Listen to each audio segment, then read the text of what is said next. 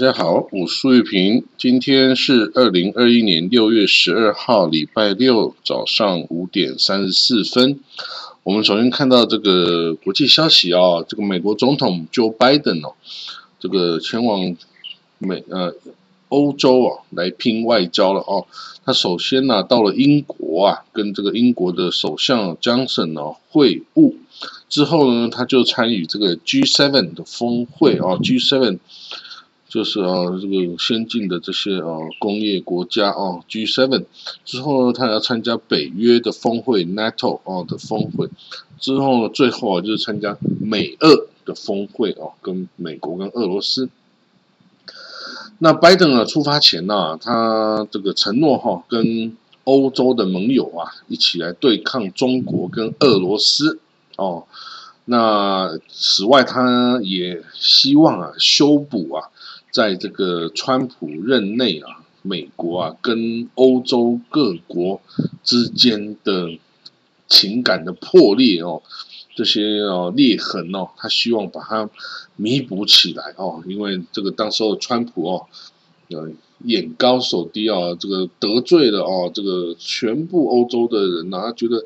自己美国最伟大哦，这个欧洲所有这些小盟国啊，全部不放在这个拜呃那个呃川普眼里啊，就全部得罪了。哎呀，那个时候真的是美国真的是变成了孤家寡人的啦啊！所以呢，这拜登哦，这是拜登跟这个川普的这个对国际政策啊是完全不一样的哦。拜登哦是希望。跟那重拾啊，美国在国际上的这个传统领导的地位哦，然后也需要这个欧盟啊、北约啊这些传统上的盟友啊，一起来这个跟美国哦，这个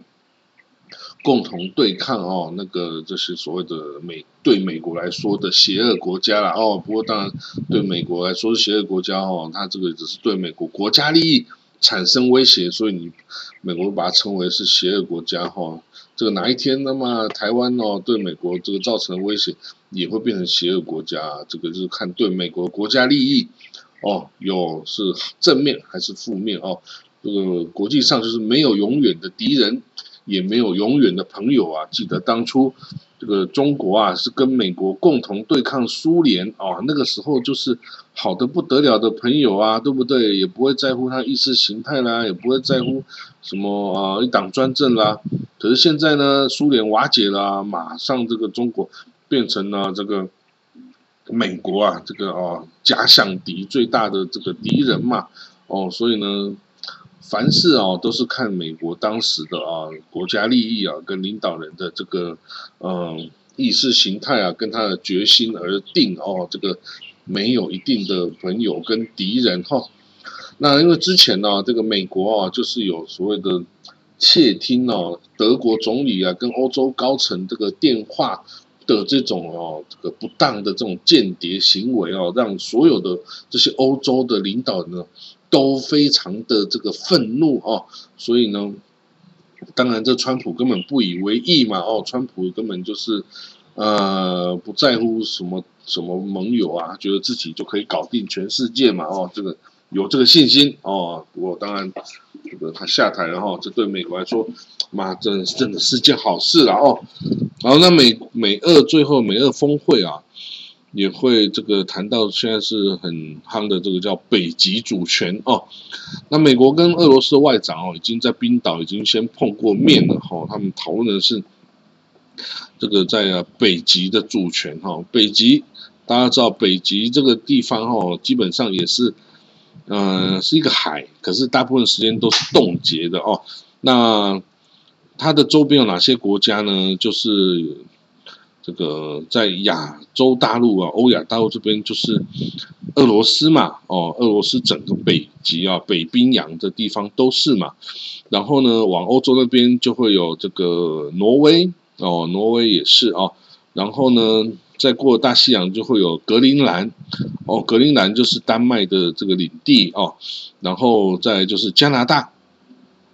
加拿大，然后再过去就是美国的阿拉斯加哦。然后再过去白令海峡之后，就又是俄罗斯啊，所以呢，这个环北冰洋的这些国家基本上不多，美国、加拿大、俄罗斯、挪威哦，格陵兰哦，大概五个，大概就没了啊。但是呢，这个这个对于它的主权哈，这个俄罗斯强调啊，就是我们这周边国家哦，我才有这个主权啊。你这美国，你就是一个俄罗这个阿拉斯加哦，你不可以主张更多的哦这个主权。那当然，美国就说：“哎，不行不行不行，只要谁有能力去那里哦，只要都都会这个哦，这个有能力分一杯羹，而且那个地方啊，以后在这个在这个冰啊融化了之后，因为全球暖化嘛，全球暖化之后，北冰洋的冰呢融化之后啊，它会可以成为一个欧洲啊通往亚洲的一个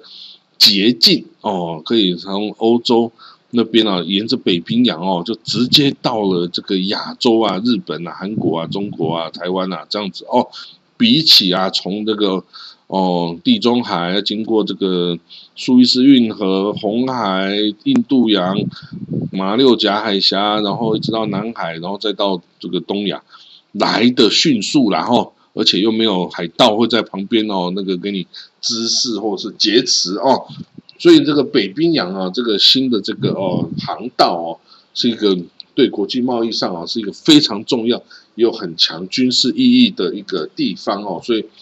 现在这个地球暖化了之后啊，这个航道的出现，就会让这个列强啊想要争夺了这一杯羹哈，甚至连这个像中国哈，在北冰洋没有任何领土的国家也会想要来分一杯羹哦。好，我们看到下一个主题哦，这个现在啊有一些这个嗯飞行汽车的出现哦，大家可以上网去搜寻哦，flying car 哦这些哦，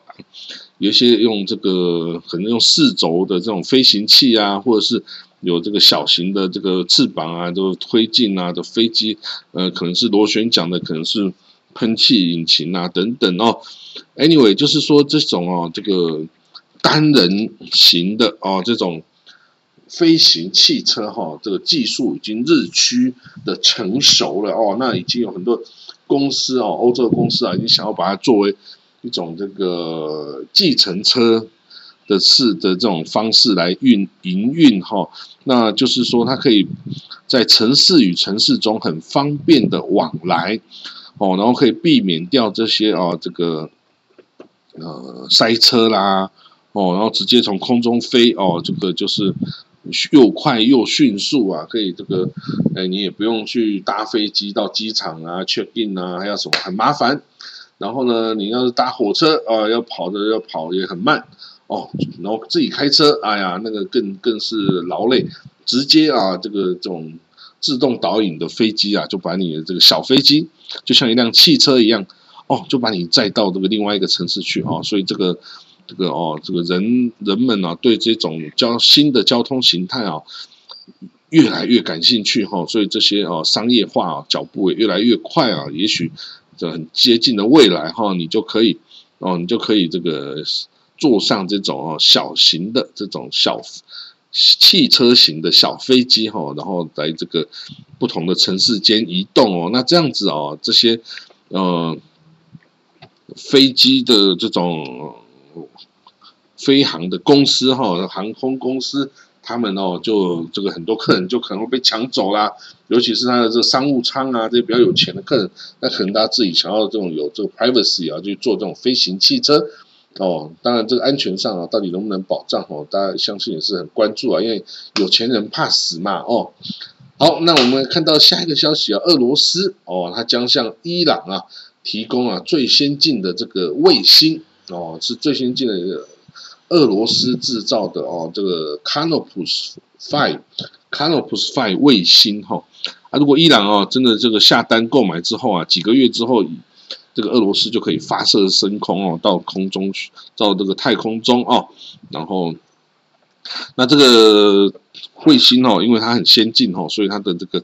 这个相机哦，辨识率还挺高的哦，它可以拿来哦，这个伊朗可以拿来。追踪以色列的军事设施啊，还有波斯湾的这些啊炼油厂的安全啊，还有美国啊在这个周边啊，比如说在伊伊拉克啊、库德族啊等等区域的这个美军基地的动态啊等等哈，都是可以来清楚的这个哦来监控。所以哦，这个 俄罗斯看来哦，当然了，俄罗斯这个有货就卖了哈，他向来哈，俄罗斯向来就是有钱就赚哈，军火嘛，这个是最容易赚钱哦。你只要有货啊，甚至我们台湾都可以去跟啊这个俄罗斯之前呢，跟台湾销售这个哦最新战斗机啊什么的乱七八糟，听他们报纸讲的哦。那当然这个。不太可能啦，台湾都是买美国货了哦。好，那我们看到下一则消息哦，那这个美国哦，这个之前哦对伊朗哦有各种的制裁啊，包括这个经济的制裁啊，然后哦不准他这个国际汇款啊等等哦，所以呢，这个伊朗啊之前有很多钱被美国冻结哈，美国跟美国的盟友哦冻结了哈，所以他也开始。他就积欠了这个联合国的会费哦，这个六千五百万美金哦，他欠了这个钱。然后呢，最近呢，伊朗就付了这个钱哦，结果呢，就重新取回了他的哦投票权哦，所以呢，伊朗哈将会继续的这个用恢复他正常的权利。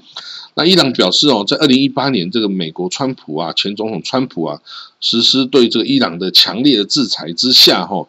伊朗有两百亿的美金这样的石油收入资金，哦，被冻结在韩国、伊拉克、中国等等的地方，哈。那这个当然，他希望赶快这个哦，他说这美国是非法的制裁嘛，让我们这个国民哈，这个医药啦。这个各种生活物资都无法取得哈，还阻止了我们付这个联合国的会费啊，所以哦，真的是很恶霸了哈。那终于到现在哈，我们这个付了联合国会费，取得呃这个恢复了正常的权利哈，所以呢，他就是向全世界告状哈，美国的这个 美国的这个不义的作为。他说呢，他这个付了这这次付了这个联合国。会费的资金哈，是从伊朗在韩国的银行中被冻结的资金来提取的哈，然后从这韩国的银行直接汇到这个联合国在韩国首尔的这个账户哈，所以这个就就付掉了这个款哈。那这个哦，这个真的是哦，这个很可怜啊，这个伊朗哈被国际制裁哈，他所有的。几乎金融啊都跟国际无法接轨哦，你甚至你到了伊朗，你是没有办法拿你的信用卡在伊朗刷的啦，因为它根本没有办法跟国际接轨哈，不管你是 Visa、Mastercard 什么 JVC 等等，通通都没有办法使用哦。所以呢，你就可以看到伊朗被制裁之后啊，这个的环的的这个整体的这个环境哦，真的是挺糟糕的哈。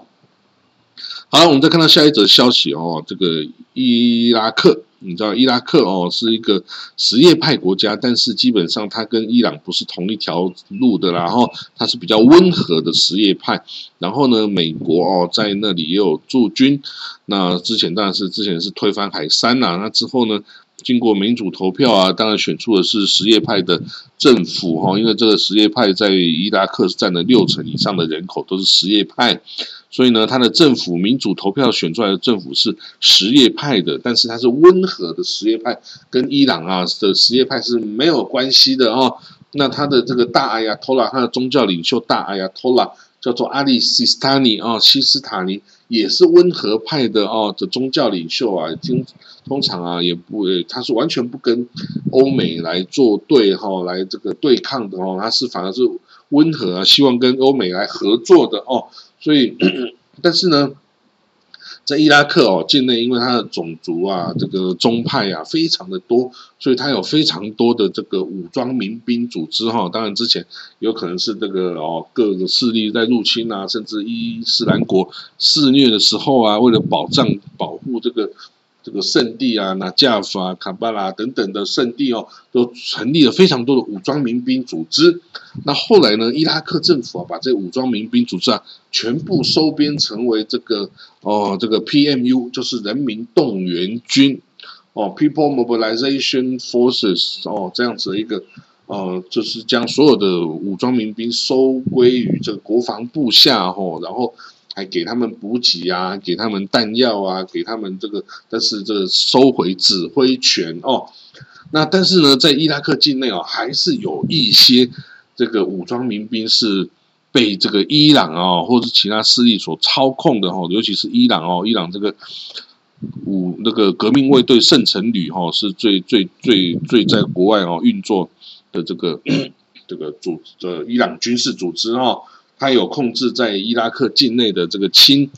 亲这个伊朗的这个武装民兵哈，那这些武装民兵哦是听从伊朗的指示，而不是听从伊拉克的指示哈，那他们就会开始骚扰美军在伊拉克的存在哦，对美国的军事基地啊，开始用火箭火箭攻击哈，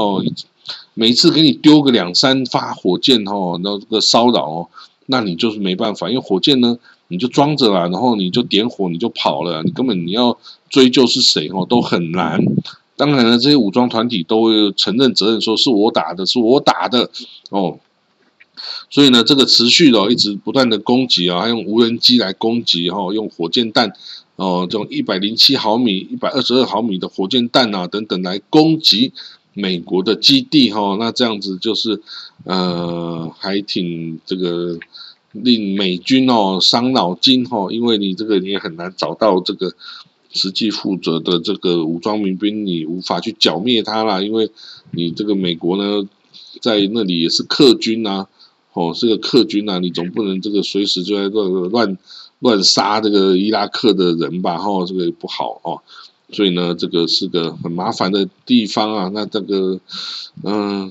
不过呢，他在美国的基地哈，很多已经不是美军哈，反而是一些军事承包商哈，就是什么黑水啦、什么洛克希德马丁啊哈等等，在这里测试他的武器装备哈。那这个，所以有时候美军就说，这个已经不是美军占的地盘的，然后你这个你要搞什么东西，你就去搞吧哈，那也不 care。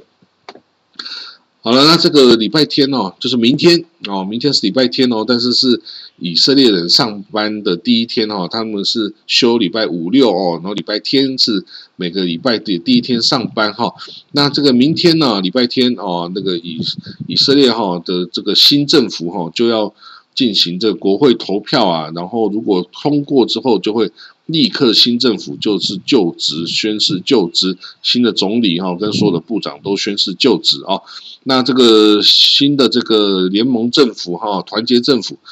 这个组成的协议哈，已经这个在礼拜五的时候，所有的党派哈加入的党派哈，通通都已经签字哦，所以正式生效哦。看来目前哈是不会有再变动了哈，这个基本上已经成为定局哈。这个拿坦亚胡哈的下台，应该也是已经成为定局了哈。那每一个部会首长的分配啊等等哈，也都已经做好了哦。那那各个当然不是所有人都对这个协议表示满意啦，但是基本上都是能够接受哈。不过当然对于这个有一些呃比较敏感的事物，比如说宗教的事物啊，这个亚米娜帕蒂这个纳夫塔利贝内特这个哦新的总理哈，他是说要维持这个宗教跟国家事务的这种现状然后不要。改变太多，但是也要改善这个 kosher 领 kosher 监管领域的这个哦改革哈 kosher supervision 哦，因为是被垄断的哦，被极端正统派。然后呢，这些极端正统派跟阿拉伯人他们不当兵的话呢，就要以这个国家义哦 national service 的方式来取代，比如说他可以去这个医院呐，去养老院呐，去社福机构里面当义工啊，这个呃就是替代役的意思哦，替代役的意思哦，就让这些人。也要为国家服务啦哈，就算你是宗教人士哈，就算你是这个哈，你不当兵哦，你是阿拉伯人，都要为国家服务了哈，因为国家是大家的哈。你虽然不当兵，你去为替代役、为国家社会有贡献哈，也是一件好事哈。这样诶，对以色列社会的这种团结哈是有帮助的哦。那好了，那大概哈，我们今天呢看的这新闻哦，就到这里哈。那我们就密切注意明天哦，以色列的新政府的成立哈，这个如果成立之后啊，这个希望然后以色列能够继续往前进哈，以色列这个国家是一个伟大的国家，是一个伟大的民族哈，我们这个要继续观察它的发展哦。那我们今天就到这里为止，好，谢谢各位了，我们明天见，拜拜。